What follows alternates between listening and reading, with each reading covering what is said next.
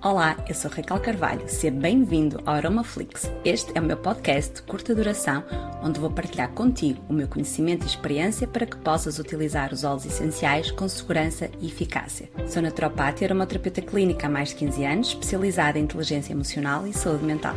Na minha prática clínica já ajudei centenas de pessoas a restabelecer o seu bem-estar físico e emocional. Criei o primeiro curso online de aromaterapia clínica certificada em Portugal e formei centenas de aromaterapeutas profissionais de sucesso. Espero que retires muito valor no episódio de hoje.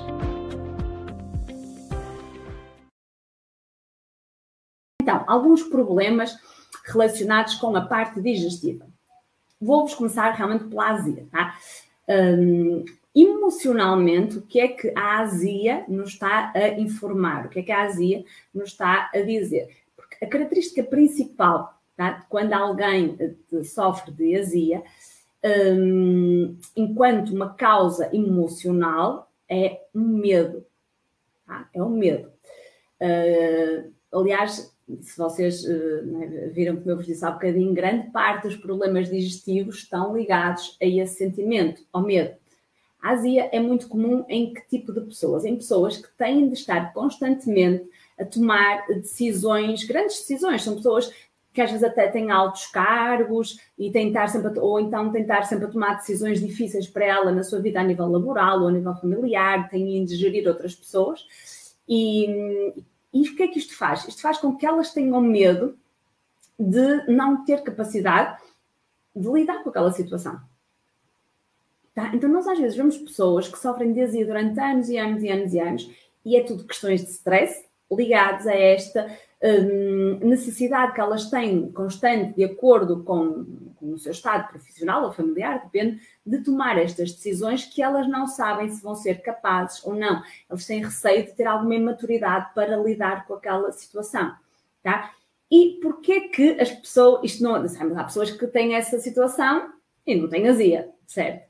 Porquê? Porque, por norma, estas pessoas que têm azia são pessoas que são muito orgulhosas, tá? E em todas essas situações que vão colocá-la à prova, mexem é? com essa base, com essa base estrutural da pessoa. A pessoa é tão orgulhosa. Então, se eu sou orgulhosa, hum, eu não vou admitir que eu não tenho capacidade de lidar com aquela situação.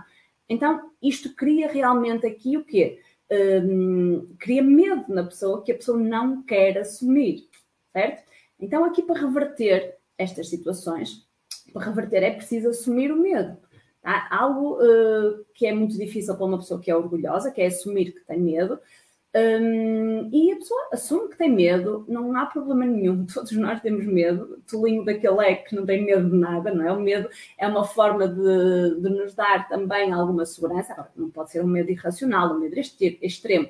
É ok, eu identifico o medo, não é? Eu abraço o medo e agora vou perceber o que é que eu posso fazer para ultrapassar isso. Não é paralisar, nem é ficar sem fazer as coisas, mas eu vou assumir o medo, que é algo para estas pessoas que são mais orgulhosas, que é mais difícil, não é? E depois vamos relaxar, vamos deixar fluir, vamos confiar, confiar na vida. Hum, é? Aquela frase que eu gosto muito, é? dá o passo que o universo põe no chão. Então vamos caminhar e confiar na vida, confiar no universo, deixar fluir, que as coisas acabam uh, por funcionar e aquilo que nós precisamos que aconteça acaba por acontecer. Está bem? Então, isto é outra dificuldade de alguém que é muito orgulhoso, que é uh, confiar e deixar fluir. Porquê? Porque se eu deixo fluir, o que é que eu estou a fazer? Eu não estou a controlar. Então, uma pessoa que é muito orgulhosa é uma pessoa que um, sente esta necessidade de controle muito, muito grande, certo? Uh, então, óleos essenciais que vão ser úteis uh, na azia. Já dissemos ali atrás, o limão vai ser útil na, na azia. Ali, um, a, Tânia, a, Tânia, a Tânia falou na ingestão. Sim, nós, a ingestão deve ser feita sempre sob orientação tá, de um profissional qualificado, uma pessoa experiente. No entanto, posso-vos dizer que nós, com a inalação, nós com a massagem, conseguimos ter muitos bons resultados com os óleos essenciais nos processos digestivos, está bem?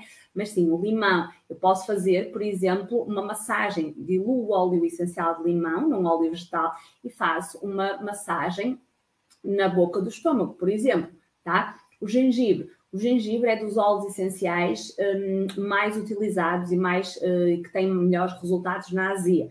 também fazer uma massagem na boca do estômago, que é logo aqui abaixo, não é? Aqui, uh, abaixo não, acima, não é? Do, do estômago, ou na zona, na zona do estômago toda, de uma forma em geral.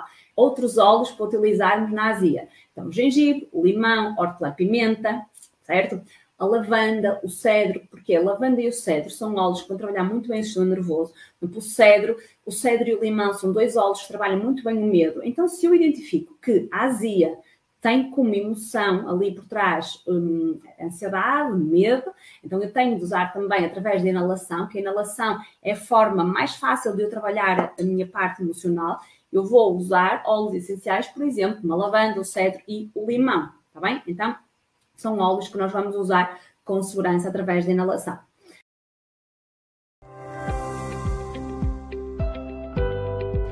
Espero que tenhas retirado muito valor do episódio de hoje.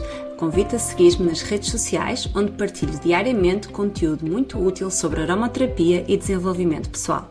Se queres aprofundar o teu conhecimento, vai a raquelalquercarvalho.com, onde podes fazer o download do meu e-book gratuito como utilizar corretamente os óleos essenciais e ainda conhecer os vários cursos que temos disponíveis para ti. Vai lá, dá o passo que o universo põe no chão. Continuação de um dia muito feliz.